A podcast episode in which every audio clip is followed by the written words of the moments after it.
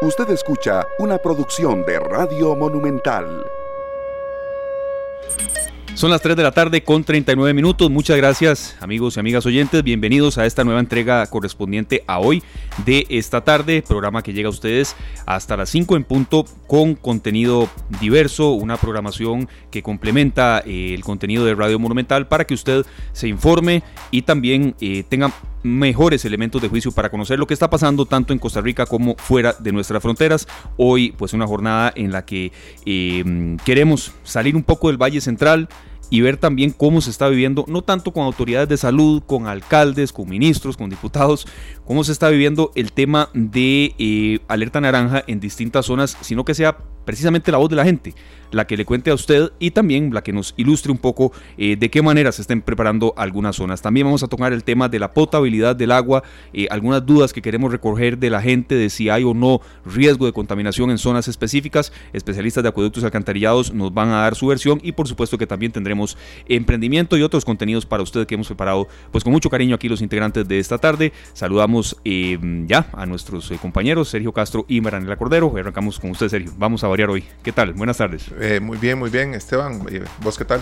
Muy bien, acá estamos pues dispuestos eh, a informar y también a, bueno, a disfrutar del privilegio que tenemos los que estamos trabajando, pero con mucho compromiso y responsabilidad también. Claro que sí, así tiene que ser. Nosotros pues estamos felices de iniciar un nuevo programa de esta tarde. Acá estamos listos para traer un montón de información muy importante, muy interesante para el día a día nuestro. Marianela, buenas tardes. ¿Qué tal? ¿Cómo te fue en el trayecto? Súper. Feliz. Que viste bonito. Vos siempre eh, vas viendo. A ver, sos un conductor muy responsable. Pero aparte de ir poniendo atención a la carretera, siempre te fijas en los detalles. Claro, es que vengo viendo las obras estas que, están ahí y me, vuelvo loco donde veo. Ayer era la grúa. sigo pensando que aquel señor del MOP te quedó. Te, tiene que dar un casco. Claro, yo tengo que pasar ahí a verlo. pero todo bien. Con los eh, siento lo que hablábamos ayer de la información. Mucha gente que no se informó, que no sabía que, que el puente estaba con paso regulado y eso es lo importante de muchas notas que damos acá. Hablamos del puente sobre, el río Virilla, en la ruta 32, cerca del estadio del Ricardo Saprisa, para que la gente sepa que a partir de hoy eh, el paso es regulado ahí. Solamente un carril del puente que ya existe desde hace años es el que se está utilizando y así va a ser durante muchos días. Paciencia, paciencia Mucha los que paciencia. circulan por ahí. Sí. ¿Qué tal usted, Nela? ¿Cómo la bueno, trata yo estaba esta tarde? desde Heredia, lo que les puedo decir cuando venía para acá es esa parece una bruma, pero todos sabemos ahora que es el polvo del Sahara y se ve muy particular la ciudad, la verdad. Este, para los que estaban pensando que era un veranillo de San Juan, en realidad yo creo que se nos con el cambio climático ya el tema de veranillos de San Juan ya no, además se nos olvidó saludar ayer a todos los que se llaman Juan. Cierto. Es cierto, que fue el día de San Juan, pero lo interesante que vi cuando venía de camino fue eso. Qué curioso se ve este paisaje.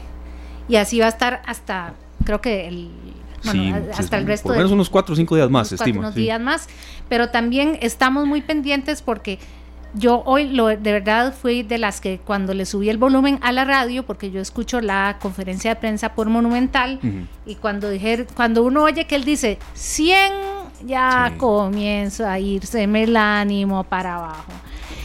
Y no deja de ser impactante. Lo importante es que aparte del impacto genere un cambio de actitud y no solo aquí en aquí en esta cabina que huele a requete limpio. Aquí su chelita, vea. Aquí más, más no podemos hacer.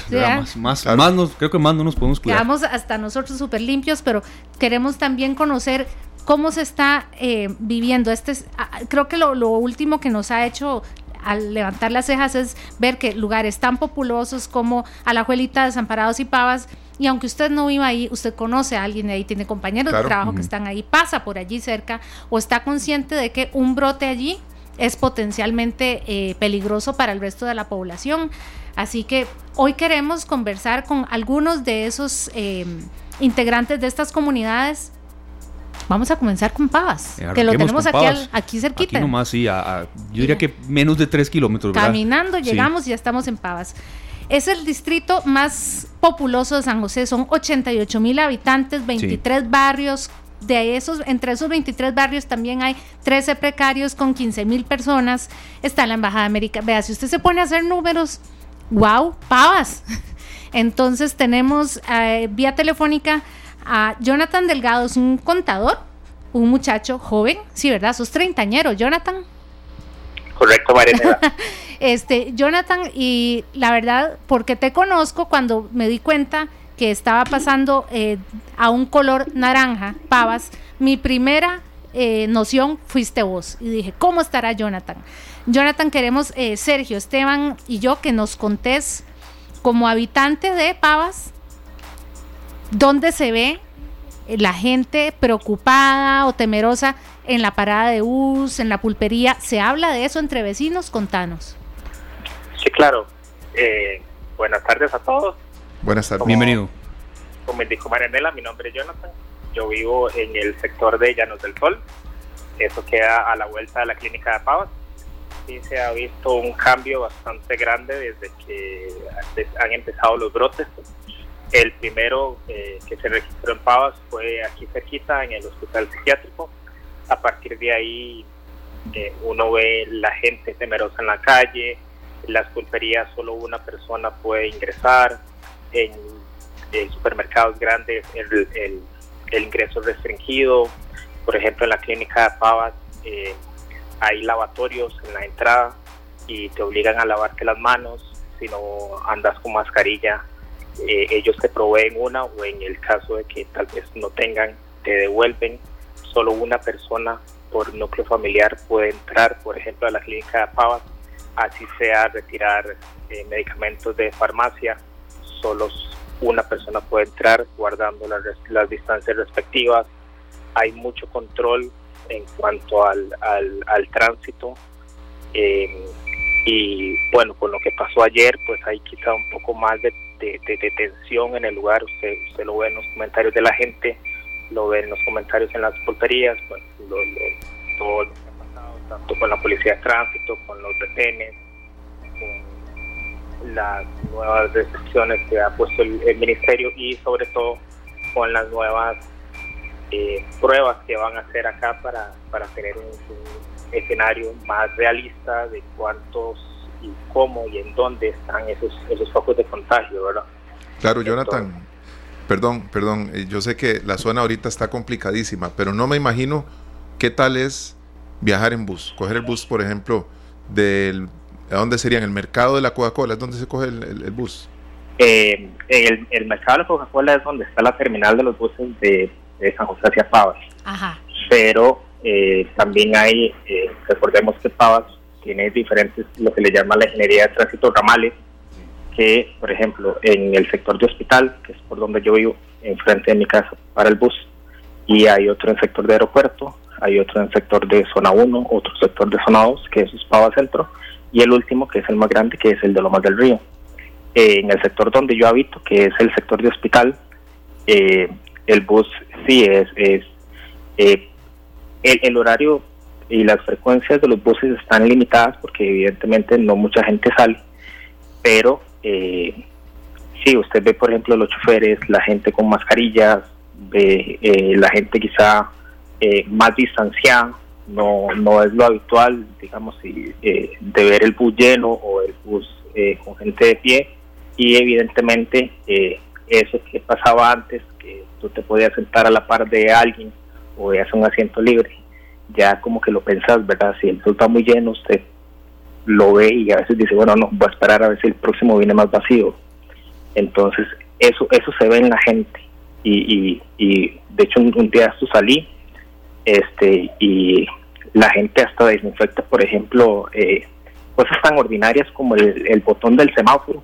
Y una señora, una adulta mayor, el otro día para poder cruzar la calle sacó su, su, su, alcohol y desinfectó el botón y es algo son, son cosas que antes uno los, las hacía sin pensarlo y ya y ya ahora han, cambiado verdad eh, en buena en buena hora que pues es un ejemplo verdad Jonathan para muchos ver a una señora hacer eso. Enhorabuena. Jonathan, yo quería formular una consulta que, que, es una frase que se utiliza mucho, pero cabe totalmente. Usted ve a la gente ocupada o preocupada o un poco de las dos? ¿Cómo lo siente? Se ve un poco de las dos, porque, por ejemplo, hay gente ocupada en sus trabajos y hay gente preocupada también. Eh, por ejemplo, hablo mucho con, gente de mi familia, que muchos están en, esa o, tienen esa propensión a, que si les da el, el, virus, pues se puedan complicar. Entonces sí hay mucha gente preocupada, pero también por otro lado, pues hay mucha gente trabajadora y hay gente que vive el día a día que está de las dos, ¿verdad? Y, uno lo ve, por ejemplo, cuando vienen tal vez este, personas a, de los que venden de casa en casa, que solo los ve sí preocupados por el virus, pero también ocupados porque tienen que llevar el día a día y son gente que vive el día a día. Este, tenemos eh, por aquí, digamos, tanto mi, mi padre como yo trabajamos en contabilidad y nosotros tenemos clientes que sí se ven preocupados, nos externan la preocupación, pero también están ocupados porque las empresas tienen que seguir, los negocios tienen que seguir, porque no solamente depende eh, eh, el flujo de efectivo, sino también muchos empleos. Entonces, eh, uno ve la gente sí, ocupada, preocupada, pero tratando de buscar las maneras de salir adelante. Lo que yo te preguntaba era que si, igual yo sé que no trabajas solamente, eh, no, tu trabajo no necesariamente está ahí, haces un desplazamiento importante y no quisiera, pero sé que sucede, así como, bueno, en realidad los heredianos también estamos preocupados porque los números en Heredia suben y de repente uno dice, eh, como le pasa a los que vienen de la zona norte, hey, ¿de dónde viene usted? Mm, no sé si has sentido esa no es rechazo, pero es desconfianza. Ey, este chavalo vive en paz. Mm. Porque además uno, uno sabe, uno dice, puchica, yo me cuido, pero obviamente la gente puede que me tenga miedo. ¿Me explico? Claro. ¿Se eh, siente eso? Se siente eso, por supuesto. Claro que se siente eso. Y también se siente mucho eh, en micronegocios y, en, y eh, voy a dar un, un, ejemplo que yo vivo en carne propia mi madre tiene apartamentos de alquiler. Y este antes de que se le antes de que empezara todo esto de la pandemia tenía dos apartamentos libres. Durante todo este periodo ella no ha querido alquilarlos por la razón de que eh, e-, ella a mí me lo me lo me lo me lo indica de que para qué va a alquilar si sabe que el trabajo está escaso, que la situación está fuerte sería como heredar un problema de alguien que tal vez se vaya a quedar ahí por tiempo indefinido utilizando servicios públicos, agua, luz, teléfono, cable y no vaya a pagar, y no, vaya a hacer sus pagos. Entonces prefiere tenerlos ahí eh, ociosos a tenerlos ocupados y estar con la, con la, con la zozobra de si esa persona este mes tendrá el trabajo, el otro mes lo, lo, lo, cesarán del trabajo, sin podrá pagar. Eh, cuánto costará eh, hacerle el desahucio y, prefiere no no hacer este o, no darlos en alquiler por lo mismo. Y, y, así se da y, así es digamos la, la, percepción este más que todo lo que lo que yo he podido ver en aquí en Pava. Igual con familiares también que se tienen que desplazar. Eh, y recordemos que la la, la, restricción aquí es eh, se ha elevado un poco más y, y, uno lo ve en tanto en las calles como también en los buses. Perfecto, bueno Jonathan, de verdad muchas gracias por este contacto porque, em, a ver, a veces uno quiere refrescar, si no escuchar a ministros, a diputados, a gente diciéndole lávese las manos, hay que hacerlo, sí, claro que hay que hacerlo, pero también escuchar a, la gente, a los trabajadores, a los vecinos de las zonas afectadas y que bueno, mm, todo esto que usted nos está diciendo hasta sea un ejemplo porque bueno, sentimos que, que usted se está cuidando muy bien y, ojalá siga así, ustedes, sus vecinos, su familia y, lentamente uno no puede mentir ni decir que va a ser muy rápido en el veo así yo y salir de esto de la manera más rápida y, mejor todos. Me quedo con Esperamos. Cuídate mucho, por favor. Claro que sí. Un gran corredor, un atleta. A ver, voy, voy, a revelar tu identidad, Jonathan. Ustedes han visto a ese atleta, bueno, o veíamos en las carreras de pedestres disfrazado de vaca. Ese es Jonathan, es un gran personaje del asfalto. Junto al este, indio y todos esos. Todo, claro. ya, sé cuál es. Este, gracias, Jonathan. Y, más bien me quiero quedar con ese hermoso ejemplo. No sé cómo se la imaginaron ustedes, pero esa señora, antes de tocar el botón del semáforo, sacando, limpiando el botoncito. Porque esto nos ha hecho tan conscientes de todo lo que tocábamos antes, y va uno a saber quién haya tocado antes ni con cuántos gérmenes y bueno, no era COVID, pero era quién sabe qué otra cosa. Pero me quedo con, si la gente de Pavas está tan consciente como esa señora que nos cuenta Jonathan, estoy más tranquila y vamos a ver qué resultados tendrá el, este testeo masivo que están haciendo en, en, Pavas, y pues uno dice que Dios nos acompaña, lo que pasa es que eh, Dios cuenta con el buen juicio de cada uno, ¿verdad? No echemos a perder. Y todos nosotros contamos con el buen juicio de los demás. Muchas gracias, Jonathan, y quédese con nosotros. A ver, ya no, pero quédese en sintonía porque en la parte final del programa este, tenemos ahí una sorpresa para los atletas, para la gente que, que, bueno, no solamente atletas de alto rendimiento ni mucho menos, pero gente que, bueno, quiere eh, no perder del todo su condición física. Es una, una, una sorpresa ahí que tenemos para la parte final del programa. Gracias, Jonathan, de verdad, por ese contacto. Un gusto, saludos. Igual para todos ustedes allá en Pavas, los que nos están escuchando desde los distintos barrios de Pavas, a cuidarse mucho y nos vamos a través de la radio de Pavas hasta Desamparados. A ver, un cantón con muchísima densidad poblacional, tiene prácticamente, de acuerdo con el último censo eh, del Instituto Nacional de Estadísticas y Censos, precisamente 37 mil habitantes eh, aproximadamente, algunas cifras más poco menos, 37 mil habitantes. Y está con nosotros don Rafael Bretana, quien es comerciante automotriz. Gracias por estar con nosotros, don Rafael. Sabemos que está a ver ahí en medio de, trabajo. Sabemos también que mm, frecuenta escuchar radio y radio monumental. Entonces, eh, don Rafael, ¿cómo están viviendo allá los desamparadeños estas, estas eh, horas? ¿Se están cuidando? ¿No se están cuidando? Hay gente que está haciendo caso, otra que no tanto. Mm, ¿Cómo se está viviendo? Desamparados está en alerta naranja y bueno, ustedes también tienen voz acá en esta tarde. Eh, muchísimas gracias. Bueno, pues nada, buenas tardes a toda la, audiencia. Sí, eh, mira, bueno, aquí por lo menos en la zona de San Juan de Dios, donde yo resido y trabajo también, eh, pues ya se ve la gente un poco más preocupada. Ya vemos gente con mascarillas, con caretas, calles, este, pero aún así es una minoría. Es una minoría y es algo preocupante. Y, por ejemplo, este, don Rafael, ¿usted siente que eh, los vecinos comentan entre sí, ¿verdad? Cómo, cómo tomar medidas para cuidarse entre ustedes, porque a veces uno ve a grosso modo, ¿verdad? La población del cantón, cómo se cuidan, cómo no, pero entre vecinos ustedes tienen medidas comunitarias que puedan estarse comunicando entre ustedes ya de una manera más íntima, en la misma calle que, les permita estar al tanto de, datos importantes? Eh, bueno, mira, entre, por lo menos en la zona donde yo resido, eh, hay comunicación entre los vecinos, eh, se evita aquello de estarse visitando, obviamente por la cuestión de las diferentes burbujas sociales, ¿verdad? Pero hay comunicación, este, nos mantenemos al tanto, inclusive este, yo mismo he recibido consejos de mis, vecinos y a su vez he dado consejos a un par de vecinos sobre, sobre la cuestión de los, cuidados, sobre todo eh, en, grupos donde hay niños, donde hay adultos mayores, que son este, a estos Don Rafa, que, eh, bueno, lo que me imagino, eh, me, me angustia inclusive 440, 445, como debe verse el hormigueo de saber que a las 5 comienza la restricción. ¿Cómo les ha ido? Porque se lo pongo así, cuando aquí en la Uruca uno veía más o menos eh, medio fluido. Ya después, ¡pum!, estaba limpio, ¿verdad? La calle, por lo menos aquí en la rotonda.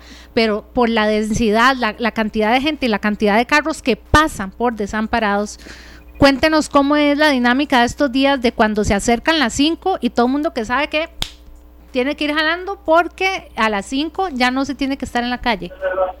Sí, ahí, ahí como usted lo dice, 440, 445, eh, son momentos de un movimiento vehicular altísimo. Altísimo de embotellamiento, sobre todo en la carretera hacia. Eh, pero bueno, ya después empieza, empieza un momento de calma. calculo que 5 y 20, 5 y 30, eh, ya calles vacías. Perfecto. La última consulta, don Rafael. Desamparados y eh, transito mucho en esa zona, ahora no, ¿verdad? Por supuesto que no, pero en años anteriores y usualmente, como le mencionaba usted antes, eh, hay muchas aglomeraciones en las paradas de buses, en farmacias, en lugares de ventas de frutas y demás. eso de lo que usted conozca, porque sabemos que usted incluso no, está saliendo mucho, pero de lo que conozca se sigue dando, eh, hay, es difícil pedir distanciamiento en una parada de buses, pero esas aglomeraciones propias en desamparados se siguen dando mucho, eh, don Rafael. por lo menos eh, en la zona que yo manejo, que es San Rafael Arriba, San, San Juan de Dios, este, en algunos puntos sí lo he visto. Sí lo he visto en paradas de autobuses. curiosamente, el creo que sábado, no sé, comentaba con mi esposa, estábamos viendo la parada de autobuses, estaba llena de gente, y solamente una muchacha iba con careta. El resto de las personas este, estaban ahí sentados todos, uno a la par del otro en la parada, eh, sin ningún tipo de, de distanciamiento ni de cuidado eh, personal, ¿verdad? Perfecto, bueno, Rafael. Sí, perdón, adelante, sí. Sí, entonces me parece que pues hay que hacer un, llamado a, la conciencia de la ciudadanía aquí del cantón pues para, ir de, corrigiendo todos esos detalles. Claro, y háganlo, don Rafael, aunque le caigan mal a un vecino, háganlo. A mí, bueno, a mí me han tachado de todo en, últimos días, pero hey, uno lo que quiere es que ningún vecino o ningún conocido, amigo, familiar salga en esa lista de contagiados que todos los días al mediodía uno lo asombra, ¿verdad? Entonces háganlo, ¿verdad? En realidad es, eh, como decís, a mí me está flojo, como dicen, caerle mal a, a la gente, pero casa no puede estar definiendo ni a vecinos, ni amigos, ni, ni familiares. Eh, porque pese a que somos familias, tenemos distintas burbujas eh, sociales entonces, este, eh, el llamamiento aquí es a, cuidarnos, eh, porque es la única manera de que como país salgamos adelante. Perfecto, don Rafael, muchas gracias y bueno, suerte en sus labores y muchísimas gracias, don Rafael, de verdad, a cuidarse mucho. Era el contacto que teníamos en Desamparados, una de las zonas que está en alerta naranja y nos vamos ahora hasta la, la Juelita, este, eh, Sergio, mm, con una persona que bueno, tiene el mismo apellido. Don Eduardo Retana desde Alajuelita pues nos está acompañando en esta tarde para informarnos también cómo está la situación en este cantón tan querido por eh, muchos costarricenses. Me incluyo, yo viví en Alajuelita, así es que Eduardo, bienvenido. Eh, queremos saber cómo está todo por allá en el pueblo, que sabemos que está ahí nomás, pero Alajuelita es un pueblo lindísimo, ¿sí o no, don Eduardo? Por supuesto, así es. Buenas tardes este, a todos. Sergio, muchas gracias por la oportunidad que me da de, referirme a, mi cantón, cantón, ¿verdad? Claro. Este, es un placer enorme tener que, tal vez, lástima la circunstancia, se tiene que referir uno a, su cantón, ¿verdad? Que lo vio nacer, pero, hey, un poco, estaba un poco, yo un, poco preocupado porque Alajuelita es un, es un cantón de, de alrededor de 125 mil personas, eh, de habitantes, pues. Y estaba viendo que en Pavas, según dijo Marianela, alrededor de 88 mil personas, siendo solo un distrito, esa es la población de, de ese distrito. Y yo pensé que este era un tema de densidad de población, pero veo que en Desamparados, que andamos más o menos parecidos ahí compitiendo con el número de casos, eh, registra alrededor de 36 mil y pico de habitantes. Yo estaba un poco preocupado. Ahora, no es que no es que no, no es que me deja de preocupar, pero este de en Alajuelita nosotros los nacidos de este cantón y de lo, de lo cual me siento muy orgulloso, nosotros somos los, los que nacimos en este cantón, vivimos en este cantón o, ya no vivimos aquí, nos sentimos siempre orgullosos de vivir en este en este eh, lindo cantón como usted lo acaba de mencionar, porque sí me consta que vivió con nosotros allá en San Antonio de la Abuelita, ¿verdad, Sergio? Claro que sí, en el llano. Es súper lindo. entonces, entonces, este, eh, de, eh, la preocupación es grande, a pesar de que a través de la, de la, de la declaratoria, de, de, la declaratoria de, un momentito, es que se me, no, ningún problema. Es este contacto que estamos haciendo, amigos oyentes que están con nosotros en el 93.5, en Facebook Live, en Canal 2, en distintos eh, lugares, eh, Sergio y Nela, donde hay alerta naranja y queremos escuchar de la viva voz de la gente pues si se están cuidando, si no se están cuidando, cómo les ha cambiado un poco la vida y, y esa es un poco la intención, eh, eh, don Eduardo. ¿Está por ahí? Sí, eso. Sí, sí, gracias. Sí, este, bueno, yo eh, honestamente he, notado un cambio muy, muy radical, ¿verdad? La gente se está cuidando eh, y se ha notado cierto temor en, mucha gente, ¿verdad? En, muchos de los comercios ya se han implementado las medidas de una forma más rigurosa, ¿verdad? De las, las medidas ya conocidas, pero de una forma más rigurosa. Y pues creo que a partir del sábado se, se, se, va a, será obligatorio en el ingreso de, algunos comercios de, de la localidad ya entrar con mascarilla y, va a ser más riguroso todavía. Eh, lastimosamente da mucha pena porque muchos muchos comercios ya han cerrado, algunos parcialmente y otros de forma definitiva y, eso duele, ¿verdad? Porque la gente la ha pasado bien mal. Este, de no obstante siempre, a pesar de que nos estamos cuidando muchos y que, el cambio es notorio, es radical, porque como mencionaban ahora, este, eh, con respecto a desamparados, Aquí las, las filas, las presas a, la hora, después de las 4 de la tarde, son increíbles en todo el cantón porque todo el mundo va este, eh, rápido a, guardar sus carros para ya a las 5 estar eh, listos, ¿verdad? Con, la medida. Es bueno saber eso, Eduardo, ¿sabe por qué? Porque todo esto comenzó cuando primero se habló de un té de canastilla, después que no, que eran dos, que no era un té, que era un autoté. Bueno, eh, vamos a dejar atrás a, la familia en cuestión porque la verdad es que de alguna forma, por una familia o por la decisión de alguien que pensó que hacer un evento, un evento así no era, era algo inocente, de repente pueden pensar, ay, es que esto es de Alajuelita, ¿verdad? Porque así somos. Entonces, eh, lo bonito de escucharlo a usted y saber que la gente se pone las pilas después de las cuatro para guardar los carros y que están más conscientes y que van a estar mucho más eh, vigilantes de llevar mascarillas, de llevar caretas, quiere decir que podemos ir quitando ese estigma también, así como no queremos que nadie diga los de Pavas, los de Desamparados, los de la abuelita, no. Mm. Hay mucha gente, muchos Eduardos que están, ojo al Cristo, y bueno, además, mire, ya tenía hasta los datos de cuántos contagios y los miles de habitantes, lo tenía todo. Y hay que tomar en cuenta, Marinela, que en, en, en Alajuelita normalmente hay un turno a la par de la iglesia, o sea, si hay, hay actividades muy importantes que se Es una comunidad muy activa, muy activa durante el año. Ahora ya Están las fiestas, ¿verdad? Que son muy populares. el chinchiví. El chinchiví, por favor. y, y, la misa, que la misa en Alajuelita es muy importante. Ahí se reúne el pueblo a ir a la misa. O sea, son actividades que han cambiado muchísimo y han cambiado en sí el cantón, ¿verdad? La dinámica del cantón. Las caminatas hacia, claro, hacia la cruz, de, la, de también. Todo eso ha cambiado, todo eso se vino abajo. Este, pero con respecto al comportamiento de la gente, no obstante, siempre hay responsables, ¿verdad?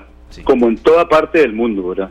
Aquí, aunque haya un ejército como el que tiene Panamá, yo creo que es difícil porque nunca hay muchos que nunca van a hacer caso. Definitivamente así es.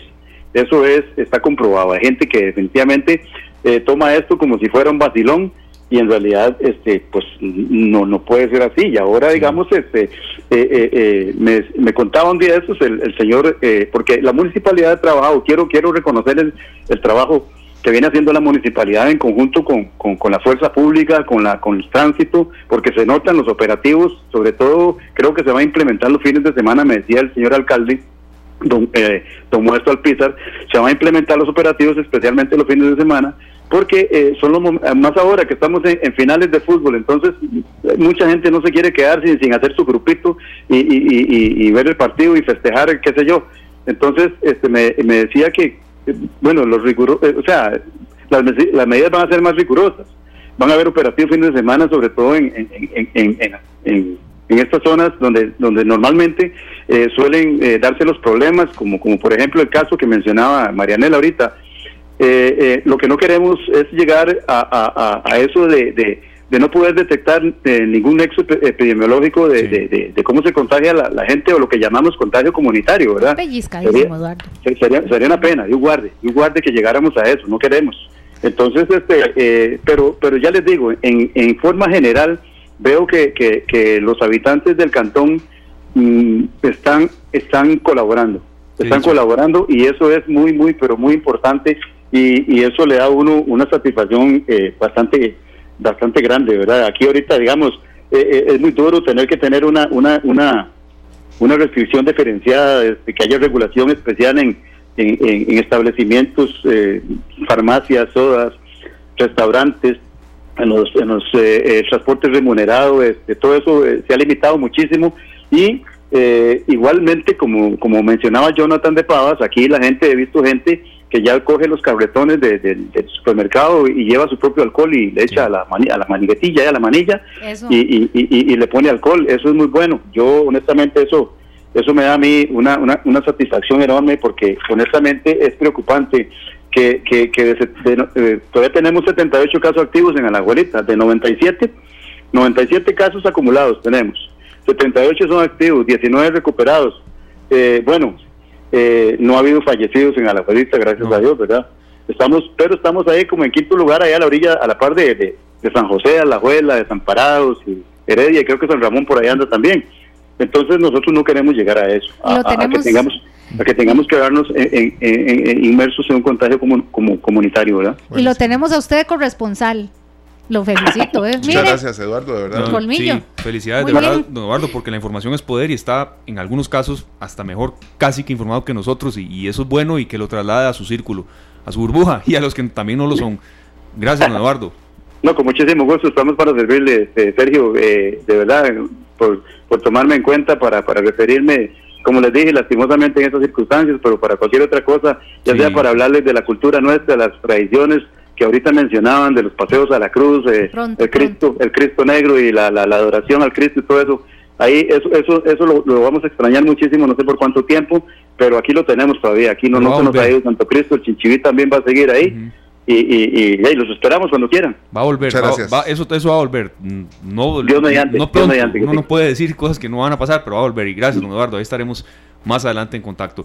Y salimos de San José, salimos del Valle Central, nos vamos hasta Limón, Pocosí es otra zona que está en alerta naranja. Aquí vamos a concluir pues este recorrido que estamos haciendo por zonas que están en alerta naranja decretada por la Comisión Nacional de Emergencias, no solamente para escuchar, bueno, la voz de los médicos, de las autoridades, sino también la gente. Nos atiende Julio Braudigan, quien es este voluntario de la Cruz Roja. Él está en Pocosí, es vecino de esa zona. Y bueno, don Julio, ¿cómo está eh, el Caribe en, especial la parte de Pocosí? ¿Siente usted que la gente se está cuidando? Es un cantón con mucha, a ver, este... Em, Mm, diríamos, población, prácticamente son casi 60 mil habitantes, eh, perdón, 142 mil habitantes, eh, perdón, este, don Julio, y básicamente, ¿cómo siente usted que la gente lo está tomando? ¿Está haciendo caso? ¿No tanto? ¿Cómo lo, cómo lo valoran?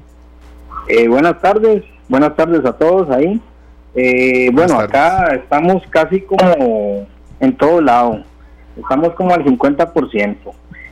hay mucha gente que sí se cuida, que uno los ve ahí con sus mascarillas y sus caretas, a como hay gente que anda como si nada también, y andan muchos niños en la calle también. Eh, otra cosa es que sí veo que eh, sí mantienen un poco la distancia, pero este igual eh, yo veo en el, entorno, en el entorno nacional que anda parecido, así que todo el mundo anda como que todavía no se la cree. Y sin embargo hoy estuve viendo la gran cantidad de casos que han habido y ya, ya empieza a ser alarmante, ¿verdad? Eh, deberíamos de ponernos todos a pensar en, qué es lo que va a pasar para el futuro, porque ahí todo el mundo está como, sí, que a mí no me va a pasar eso.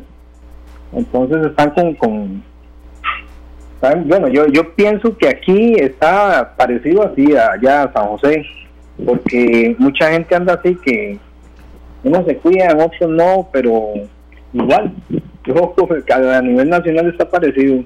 Julio, y bueno, usted que está directamente ya involucrado con la Cruz Roja, ¿han tenido que ver muchos casos ustedes de la gente? Yo imagino que la, reacción ante conocer que están dando positivo con el coronavirus o con el COVID-19 debe ser muy impactante, pero para ustedes que tienen que lidiar directamente con esto, ¿cómo ha sido el cambio en el protocolo de la Cruz Roja? Bueno, en realidad este sí se ha adiestrado mucho a todo el personal. Y constantemente se están dando charlas y cursos acerca de la protección tanto personal como el traslado de pacientes. De hecho, hay, unas hay una ambulancia especializada, digamos, aquí en la zona de Guapiles, eh, de parte de la Cruz Roja, que está solo para traslados de COVID. Claro. Yo me imagino que debe ser este muy, muy, para ustedes, estar siempre listos. ¿verdad? Debe ser muy angustiante a veces cuando ven que el pueblo no se está cuidando mucho. Sí, claro. Eh, el problema es ese, como te digo, eh, todavía hay mucha gente que no se la cree. y piensan que es un juego y esto ya es una emergencia. Eh, uno le viene diciendo a la gente, por favor, eh, mantenga la distancia, eh, lávese en las manos, que es lo más importante, no tanto la careta, porque hay mucha gente que cree que se puso la careta y ya no le va a pasar nada. Sí. Las caretas hay que tener mucho cuidado porque eh, acuérdese que lo máximo de una careta es cuatro horas, eh, dependiendo también de la careta que ande, ¿verdad? De, la boquilla ahí. Sí. Eh, Don Julio, usted, sí, como, como voluntario de la Cruz Roja también, bueno, conocerá qué, qué zonas, a ver, en Pocosí siente usted que hay que reforzar la atención, donde usted considera, bueno, aquí de la gente todavía ni sabe qué es el coronavirus, no ha escuchado nada. ¿Dónde en Pocosí reforzar un poco el llamado este allá, don Julio? Bueno, en realidad sería como en las zonas bajas, tirando como hacia las barras, ¿verdad? Que es donde hay que como darle un poquito más de de, de publicidad a eso allá abajo, porque este que son las zonas por donde se meten mucho los, los del vecino país, ¿verdad? Sí. Sí, sí, entendemos. Bueno, don Julio, gracias de verdad y a cuidarse y a cuidar a los suyos también. Y, bueno, que, que, ustedes sean eh, siempre eh, ejemplos, los que están informados y los que se cuidan para los que todavía no, no entienden que esto no es un juego. Muchas gracias, don Julio, de verdad. Mucho gusto. Muchas gracias, Julio. Bueno, compañeros, cuando son las 4 con 15 minutos, concluimos este recorrido que, hacemos frecuentemente acá, no solamente en materia de municipalidades, de alcaldes o de zonas, eh, a ver, un poco alejadas, sino también escuchar a la gente y, de verdad que hemos sentido de todo, como gente que, se preocupa muchísimo, que está muy bien informada y que quiere dar el ejemplo, y eso es, refrescante, ¿verdad? Claro que sí, también escuchamos gente que se cuida muchísimo, que está enfocada, pero que está preocupadísima, ¿verdad? Eh, es interesante ver cómo notamos a las personas que pudimos contactar por lo menos muy preocupadas porque en algunos casos no hay mucho cuidado a la hora de proceder de los vecinos o algunos amigos. Ver ese pedacito de mapa en otro color y que te digan, como decía, eh, decía don Eduardo, que uno vea la restricción, o sea, yo tengo en mi pueblo tengo restricciones distintas a los de otros lados, aquí estamos peor. Uno comienza a darse cuenta, como mencionábamos ayer, así como el epicentro del COVID-19 alrededor del mundo ahora es América, todo el continente, ahora es aquí. Bueno, ahora estamos dándonos cuenta porque está llegando cada vez más cerca de tu casa o de la mía. Por supuesto, estamos hablando que eh, los que utilizamos la circunvalación. Claro que se va acercando. Pasamos. Ahora sí. Pasamos a la esquina de Pavas, a la esquina de, la abuelita. Tal vez por desamparados no, porque lo más cerca que estamos de desamparados es la rotonda de Paso Ancho. ¿Verdad? La que conocemos como la rotonda de la Guacamaya. Pero ¿dónde trabajan ellos? Claro, lo que te quiero decir es que no tenemos que pasar por el pueblo directamente. Si pasamos por la rotonda o por el puente que está acá, eh, donde era el antiguo rancho Guanacaste, Plaza América, estamos a, 500 metros, a un kilómetro de, de, Alajuelita. Si pasamos por la circunvalación, estamos pasando por Pavas. O sea, estamos pasando por donde hay alertas. Entonces, ya lo tenemos aquí. Bienvenido, no, pero ya llegó. Ya llegó, así es. Hay más virus eh, circulando en todo el país ya sabemos lo que significa y llevamos tres meses diciéndolo, probablemente los próximos tres meses también lo tengamos que decir. No se canse, no se canse, porque estamos dando la lucha todos juntos. Así es, y repasamos rápidamente, bueno, en alerta naranja están los Chiles, Upala, eh, Pocosí, como mencionábamos, Paquera, Corredores, eh, también Fortuna, Florencia, y bueno, eh, hoy se unió, también, se unió también la zona de Guatuso. Entonces, eh, es un poco este ejercicio que queríamos hacer, no escuchar alcaldes, no escuchar ministros, sino escuchar la gente, la gente que también es la razón de ser de esta tarde y por supuesto de Monumental, la radio de Costa Rica. 4, 18 minutos, nos vamos a una breve pausa comercial y enseguida venimos con un resumen de noticias monumental que se está preparando para las 7 de la noche y también que está aconteciendo en estos momentos en Costa Rica y el mundo. Ya venimos con más.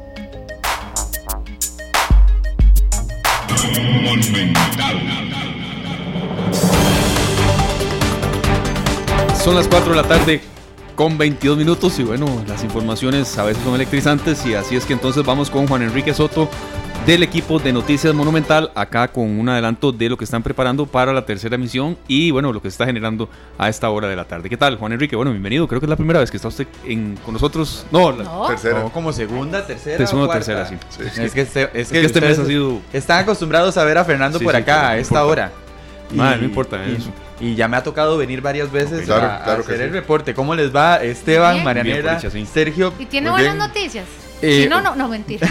si no, me voy. no, no, noticias que han ocurrido en este momento en la Asamblea Legislativa. Bueno, el ministro de Obras Públicas y Transportes hace unas horas se refirió al tema del tren eléctrico, este proyecto de ley que ha sido fuertemente cuestionado y que incluso estuvo eh, siendo analizado por la Contraloría General de la República, quien pidió analizar la situación actual del país eh, antes de aprobar este proyecto del tren eléctrico y el ministro está defendiendo que se ejecute este proyecto que es un préstamo que adquiriría el país. Precisamente en la Asamblea Legislativa, en la Comisión de Infraestructura, está la unidad ejecutora de este proyecto del tren eléctrico refiriéndose a todos los pormenores. Hasta el momento se han referido de por qué este eh, proyecto aumentó en su precio tenía primero un presupuesto, pero en la parte de factibilidad se estableció un monto superior y es porque se aumentó la ruta que va a ser el tren eléctrico para que pueda llegar a más personas. Obviamente, pues los diputados harán los cuestionamientos o están haciendo en este momento los cuestionamientos al respecto.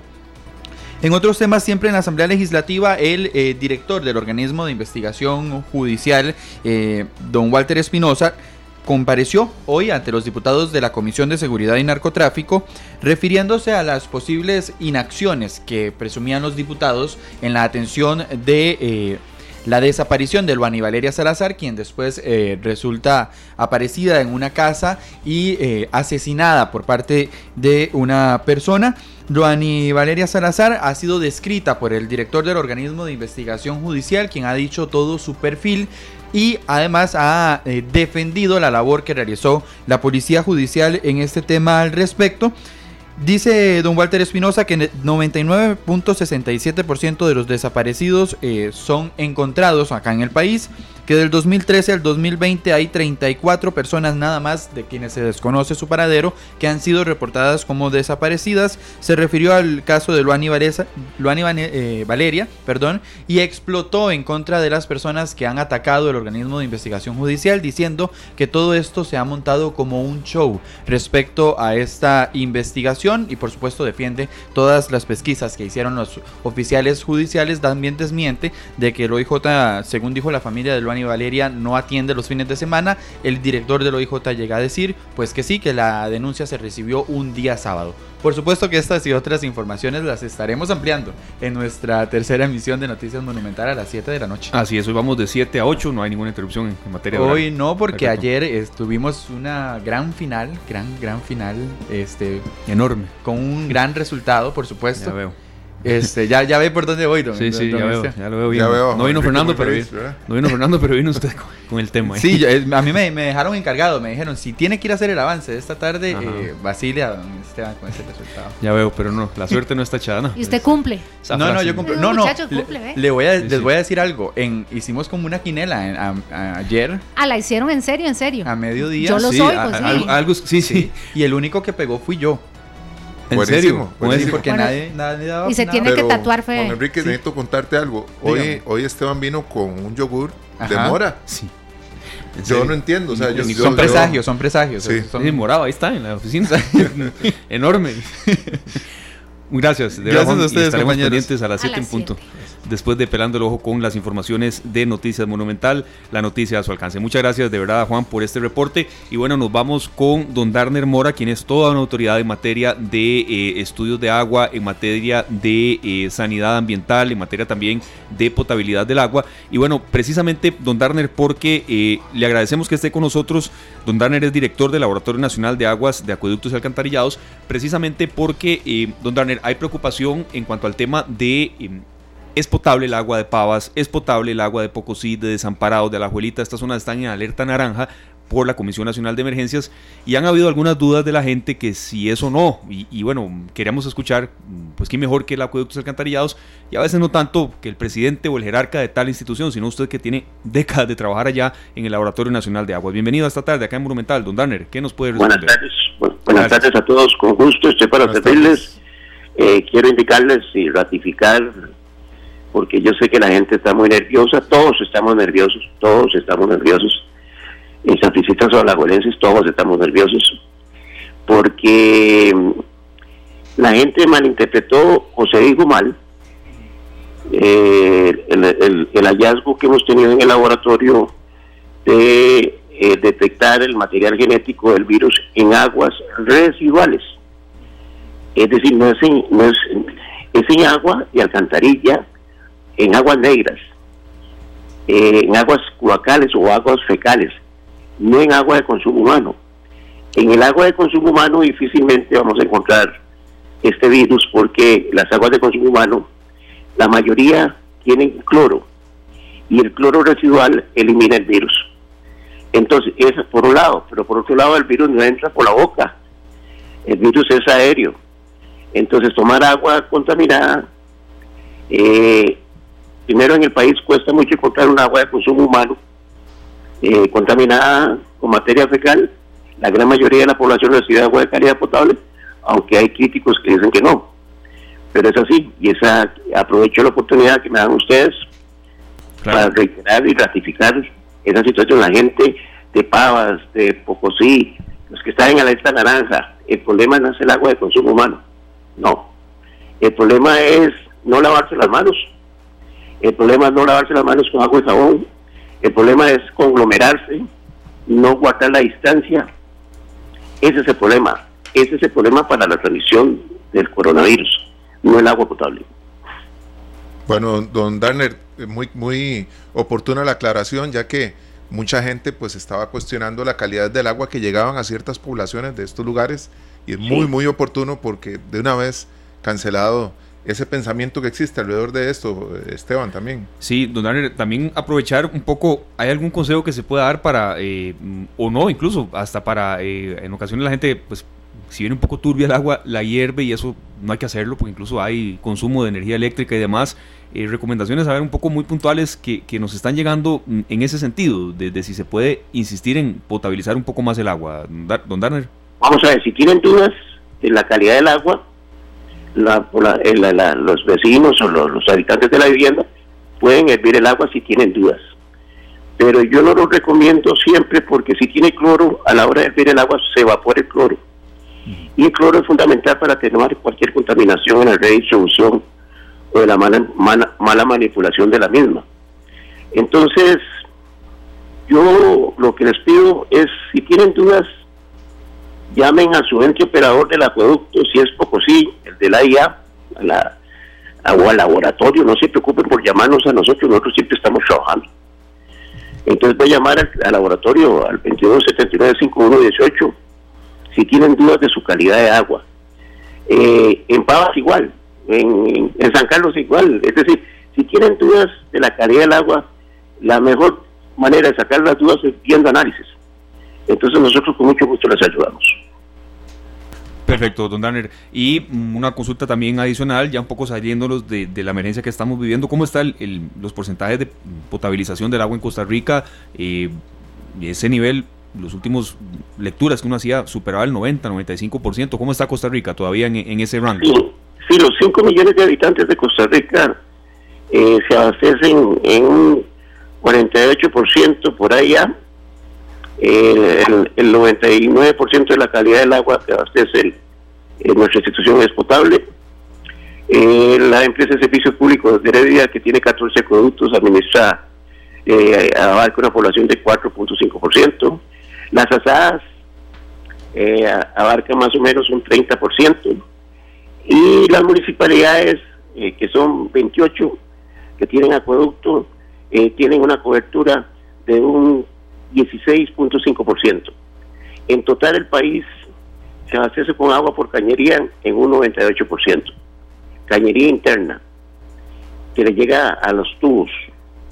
Eso es fácil de decir, pero hay que decirle a la gente porque a veces se cometen injusticias, de que ese es el país número uno en América Latina en cobertura de agua por cañería. Y si quieren comprobar lo que yo estoy diciendo, nada más fíjense en revistas internacionales y se darán cuenta que así es. Eh, eso por un lado, pero quisiera aprovechar la oportunidad que me dan ustedes para indicarle a la población que hay maneras de luchar contra el virus. La primera es la higiene personal el lavado de manos con agua y jabón, con la mayoría de la frecuencia que pueda, no se cansen de lavarse las manos. El virus se transmite por las manos contaminadas también. Eh, les recomiendo Eh, acabamos de hacer una categoría en bandera azul ecológica que se llama promoción de la higiene para entidades públicas y privadas, para restaurantes, para hoteles que quieran promover la higiene. Queremos que la higiene no sea nada más eh, eh, ahora que tenemos la pandemia, no, la higiene debe ser con pandemia o sin pandemia. Uno debe ser higiénico para proteger la salud. Les recomiendo, parece mentira, me voy a salir del esquema, a todos nuestros abuelos, a toda la población, y para levantar el aparato inmunológico de cada uno de nosotros, lo primero que hay que hacer es asolearse por lo menos 10 minutos. Asolearse. 10 minutos todas las mañanas hace que los niveles de vitamina D se levanten y, y eso levante el sistema inmune y las defensas y eso nos protege contra las infecciones. No se metan en la casa solamente, también asolearse como hacían nuestras abuelas, asolearse por lo menos 10 minutos todos los días. Bueno, don Daniel, de verdad muchas gracias eh, por, por este consejo. A ver, es un poco diferente de lo que hemos escuchado y eso también es bueno, a veces escuchar a ver, mm, consejos, eh, apuntes diferentes. Usted es microbiólogo, eh, bueno, ha recibido distintos reconocimientos por el tema de, manejo de, del agua, pero también de la, de la sanidad ambiental y tener algo diferente también refresca un poco. Y sí, eh, mm, a ver, salir, eh, evidentemente, pues no con un montón de gente, no con gente que no es de la propia burbuja, pero sí, sí respetar eso y, recibir el sol aumenta pues las defensas en ese sentido, como usted lo, dice. Si ustedes lo notan, cuando ustedes reciben sol, en cualquier ocasión, analicen, ¿verdad? Les da un relajamiento, les da una sensación de satisfacción. Es más, usted eh, asolea a los niños recién nacidos y lo primero que hacen los niños es dormirse, porque eso estimula el aparato inmunológico a descansar. Y además el sol es fundamental. La gente le oye al sol porque, claro, produce cáncer de, piel y toda la cosa, pero no es que se sobrepasen, es simplemente unos 5 o 10 minutos. Tal vez si nos repite el número de teléfono que dio don Darnell, para la gente que quiera verificar o preguntar acerca de la potabilidad. Con mucho gusto, 22 79 51 18 y le doy el mío personal a la gente. ¿Oye? 87 02 1854. Bueno, eso no lo hace cualquiera, la verdad. no, es que le voy a decir una cosa para terminar. Claro. En la salud pública la comunicación es fundamental. Es decir, de nada sirve tener un, un PhD, un doctorado, si usted no sabe comunicarse. Uno tiene que comunicar la salud porque la gente tiene que entender los mecanismos para atender la salud.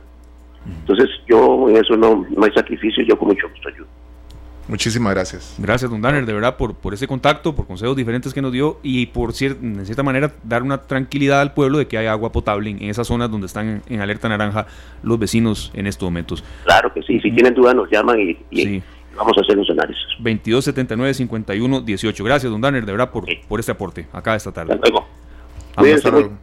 Muchísimas gracias. Cuídese usted también, don Danner, y que se cuide la gente también. Muchas gracias de verdad por, por esta información y por este consejo que sí, bueno, uno creo que uno lo sabe, sí, el sol con, mesura, pero un aporte diferente que, que, enriquece un poco la lucha contra esta pandemia que todos tenemos que dar serio. Claro que sí, tenemos que luchar cada día más.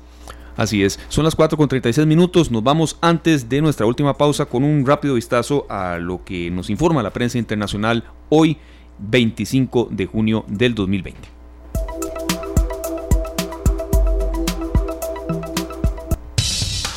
Estas son las notas internacionales. Bueno, el diario La Estrella de Panamá dice que detectan 47 casos nuevos de COVID-19 en el órgano judicial. Esto en diferentes entes gubernamentales y esto preocupa mucho a las autoridades. También en medio de toda esta información despliegan el dato actualizado, que son 28.030 confirmados casos de COVID-19, 14.794 recuperados y 547 fallecidos en Panamá. También tenemos el Excelsior de México que dice que se va a caer nuestra casa, grita la gente en un pueblo costero allá en el lado de, vamos a ver, Hauchan. Dice que, Juchitan, perdón, dicen que lo más importante es que han logrado restablecer muchas estructuras después del terremoto del 2017 y que el temor es que se caigan de nuevo las casas. Es que antier estuvo rudo, claro. en Oaxaca. Después de ese terremoto, el asunto fue que el terremoto fue un poquito más lejos de la Ciudad de México, por eso la cantidad de, fallecimientos es muy inferior comparado con aquellos más de 300 a los que hoy son casi 10. Todavía no se confirma la cantidad exacta, pero anda alrededor de 10 fallecidos allá en México. Y el país en Argentina también dice, una nube de langostas recorre Argentina y amenaza a Brasil. La langosta abarca más o menos 150 kilómetros por día y es una nube de 20 kilómetros cuadrados. Así es. Se y pueden imaginar. Sí, que es un dato totalmente peculiar. Y le agrego, bueno, el espectador de Colombia informa hace pocos minutos, prácticamente hace menos de 30 minutos, que Estados Unidos incluye a Nicaragua en la lista negra de trata de personas. Esto se informa em, en el diario El Espectador de Colombia. Washington también agregó a su lista negra sobre tráfico de personas a Afganistán, Argelia y Nicaragua. Bueno, una información que por supuesto generar, generará repercusiones a nivel eh, mundial y regional acá en Latinoamérica. Son las 4.40 minutos, nos vamos a una última pausa comercial y al volver un emprendimiento que bueno, le puede interesar a usted, que, que, busca no perder del todo su condición física, recuperarla, ¿por qué no mantenerla y todavía si tiene en mente participar en alguna carrera de atletismo que de momento hay muchas suspendidas, pero bueno, venimos con esto y más en el bloque final de esta tarde de hoy. Son las 4 de la tarde con 44 minutos y bueno, le abrimos eh, eh, las puertas a esta sección que siempre nos genera mucha satisfacción, que en ocasiones la dejamos siempre ya en la parte final, pero no por eso es que es menos importante ni mucho menos, donde han estado gente eh, que da clases desde guitarra en Zoom, cualquier tipo de variedad de comida, pero también la parte física, la parte de, eh, preparación física, de no perder condición física, eh, no le vamos a dejar de lado y está con nosotros Mauricio Méndez. Él es preparador físico, entrenador de atletismo y tiene una historia particular porque, bueno, abrió un gimnasio con todo el esfuerzo, la burocracia y, bueno, hasta ahorros que eso implica. El primero de marzo, cuando estalló esto de la pandemia y a contraviento y marea, lo ha mantenido y bueno, de qué manera pues la preparación física eh, en confinamiento y demás eh, le ha generado a usted recursos también, Mauricio, y qué tan difícil ha sido. Bienvenido esta tarde acá a Monumental, Mauricio. Muchísimas gracias, Esteban. Un saludo para, para vos, eh, con mucho cariño, y un saludo para todas las personas que nos escuchen. sí, efectivamente, bueno, yo también trabajo pues entrenando en atletismo y la cancelación de muchas maratones ha traído como consecuencia el hecho de que mucha gente pues quiera dejar eh, eh, de pagar por el plan de entrenamiento. Ya que, la meta principal por la cual estaban trabajando pues se vio cancelada eh, muchas a últimas horas. Entonces eso pues lógicamente nos ha traído muchísima disminución en los ingresos, puedo hablar de un 40 a 50% de lo que era hace cuatro meses. Y como el gimnasio, pues sí, abrí un gimnasio que tenía como mentalidad entrenar a dos o tres personas al mismo tiempo por hora.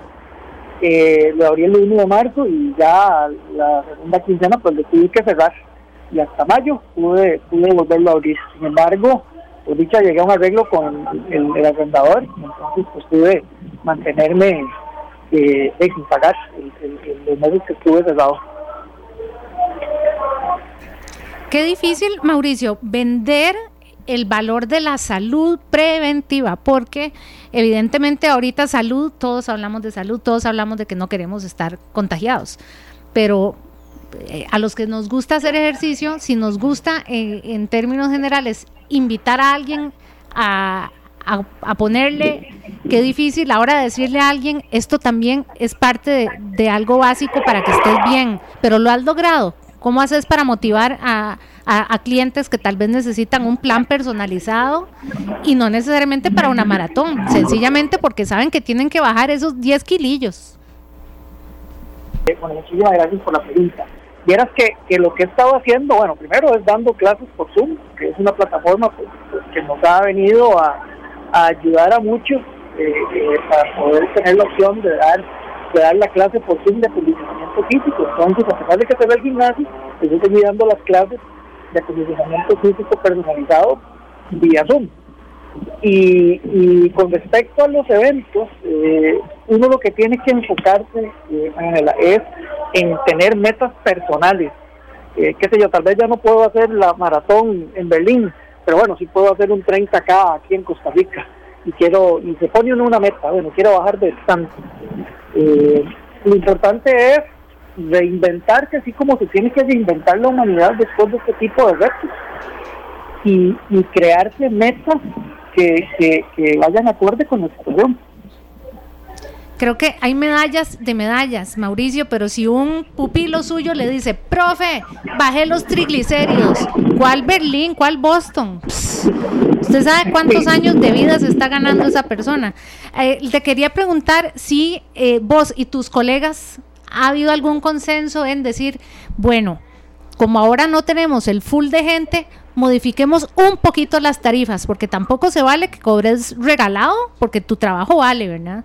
Pero sí, sí hay como tarifas diferenciadas para hacer entrenamientos virtuales, me imagino. Sí, eh, bueno, en el momento en que se vino la pandemia,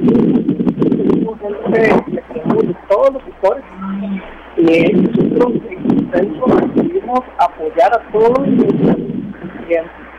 Entonces, más que una tarifa diferenciada, eh, lo que hicimos fue eh, decirle a la gente, mire, si puede pagar el paquete completo, lo completo, si puede pagar una parte, pague una parte, y si del todo no puede pagar, no se preocupe, nosotros lo seguimos apoyando. ¿Y por qué lo hacemos así, Marinela? Porque nosotros tenemos que ser parte de esta cadena de solidaridad. Eh, así como le conté yo a usted ahora, que, el arrendador me permitió estar eh, el mes y medio y pagar el alquiler, bueno, pues nosotros también tenemos una responsabilidad de, responder con la misma solidaridad con las personas que nos han, tenido su confianza durante muchos años, porque tengo clientes de, más de 10 años. Y, y, y eso, vieras que a la larga se termina agradeciendo muchísimo más. Claro, Mauricio, y te puede localizar cualquier persona que quiera iniciar, incluso de cero. De cero, nosotros entrenamos gente desde cero hasta ultramaratones. ¿Y a qué eh, número te pueden localizar? para Porque yo, yo creo que yo tengo que anotar ese número tuyo eh, en varios lugares para llamarte. Sí o sí, ya lo hice con, con ya me puse una meta de, la palabra, de palabra. Así es que, ¿a dónde te llamar? Te podemos llamar los que queremos empezar de cero. Y, los que, y todos los grandes atletas también, ¿verdad? Porque necesitamos ponernos al día. El teléfono es el 8302 2045. 8302 2045 y por supuesto que, que, que, les ayudamos con las metas personales que tenga la gente. Es que yo, estoy rodeado de atletas, ¿verdad? Aquí, aquí, aquí Marianela pues corre y sale de la casa en Heredia cuando nos dice estoy en Carrizal. O sea, nosotros no sabemos a dónde anda, pero anda corriendo. Y, Esteban viene después de hacer 20 pilas. Entonces, nosotros... De platos. Entonces yo me siento, me siento pues eh, un poquito lejano de estos grandes no, pero además vos sos una estrella del, baloncesto. No, hombre, Tenemos pendiente eso. Mucha gente que escucha a Sergio dice, yo jugué básquet con ese man. En fin, eh, Mauricio, eh, el empezar de cero, yo, yo quisiera más bien, porque yo veo a Sergio entusiasmado, pero este, este año ha sido como el año de resetearnos todos, porque es como que a todos nos volvieron a cero las ilusiones, las metas. Eh, qué bueno que no vas a dejar, más bien vas a ponerle más a tu gimnasio, ojalá que, que recuperes y te vaya muy bien pero de, no sé, danos, danos una, unos buenos tips para que este sea el año, este gran paréntesis de que hay que estar tanto en la casa. De, no importa, si no le gustaba hacer abdominales, con la primera, la segunda, la décima, ya se acostumbró. Sí, eh, como, como vos mismo lo dijiste, Marianela, este es un, un año donde la humanidad se ha puesto un reto y además se ha dado cuenta de que no es todopoderosa, estamos paralizados por algo que ni siquiera podemos ver, que nos mata. Eh, eso ha tenido repercusiones en un montón de áreas, no solamente en la parte de, crecimiento de la salud, sino también en la parte económica mucho. Eh, y el ejercicio es una excelente válvula, no solamente para liberar estrés, sino también para sentirnos mejor con nosotros mismos eh, y buscar la salud que en este momento necesitamos tenerla y hay evidencia científica de que el ejercicio, sobre todo el aeróbico, el ejercicio aeróbico, mejora la, las defensas y que un cuerpo que tiene mejores defensas pues puede, valga la redundancia, pero defenderse mejor contra, contra la, pandemia esta coronavirus. Perfecto. Mauricio, una última consulta es, a ver, em, la gente a veces se preocupa y si ese es su estilo, uno tiene que respetarlo. Mm, la condición física no se puede perder del todo en, un lapso de, dos, tres meses, es decir, y se puede recuperar también con programas progresivos, que no se quiera en una semana hacer lo que uno no pudo hacer en un mes. Eh, en ese sentido, ya es algo muy específico de ciencias del deporte, pero es decir, poco a poco se puede recuperar lo que uno tenía muy bien en un año, si es que lo tenía así, ¿verdad? Totalmente. A veces hay, hay actividades físicas que se pierden en menos de cuatro semanas. Incluso hay cosas que se van perdiendo a los tres o cuatro días de inactividad física, como, por ejemplo el volumen de inyección del corazón, que se llama volumen sistólico. Eso ya va perdiendo un porcentaje a los tres o cuatro días donde uno está sin hacer absolutamente nada. Sin embargo, hay otras cualidades físicas que se pierden eh, después del mes y se van perdiendo muy paulatinamente. La buena noticia es que con la recuperación de la rutina de ejercicio, nosotros podemos eh, eh, recuperar la, la, la, condición perdida. Aquí lo más importante es mantenernos saludables, haciendo ejercicio, con sesiones que no sean demasiado extenuantes, porque una sesión extenuante va a tender a deprimir mucho el sistema inmune y no queremos estar con el sistema inmune eh, saliendo a la calle para que en cualquier momento nos vaya, nos vaya a agarrar más feo el coronavirus y sobre todo donde la pasemos bien y tengamos hasta higiene mental. El confinamiento también nos ha tenido con mucho estrés, así que tenemos que ver desde otra perspectiva el ejercicio, ¿verdad? Más como algo que nos da salud y que nos gusta y que nos libera de, todas las preocupaciones y de todas las cosas que nos, que nos afectan. Perfecto, bueno, muchas gracias y mucha suerte Mauricio, porque entendemos que está en medio de un entrenamiento hoy, a esta hora. Entonces, eh, gracias muy bien por estos minutos y, que le vaya muy bien. Eh, 8302-2045, ¿correcto? correcto, y para servirles como siempre. Muchísimas gracias. Gracias, gracias profesor. Muchas gracias a Mauricio Méndez, preparador físico, entrenador de atletismo, que bueno, imagínese usted, eh, es como que uno abre un restaurante el primero de marzo, ¿verdad? Y está y esto, él abre un gimnasio y ahí lo ha logrado mantener a viento y marea. En buena hora. Qué duro. Sí. Sí, durísimo, de verdad. Y, sí, abaratar precios. Y, y, yo entiendo la consulta que usted hizo, Mariana, sí, uno tiene que reducirlo, pero tampoco regalarlo. Y, que la gente le entienda a uno cuando uno ofrece un servicio y... Y, está pidiendo una colaboración. Muchas veces lo que se está solicitando hasta es una colaboración voluntaria, lo he visto en muchos, en muchos emprendedores. Los, músicos que hacen un concierto virtual y ponen Simpe Móvil tal. Y lo que te piden es un cover simbólico de 1500 colones. Sí. Por ejemplo. Todo el mundo está pulseando. Todo mundo. Este programa fue una producción de Radio Monumental.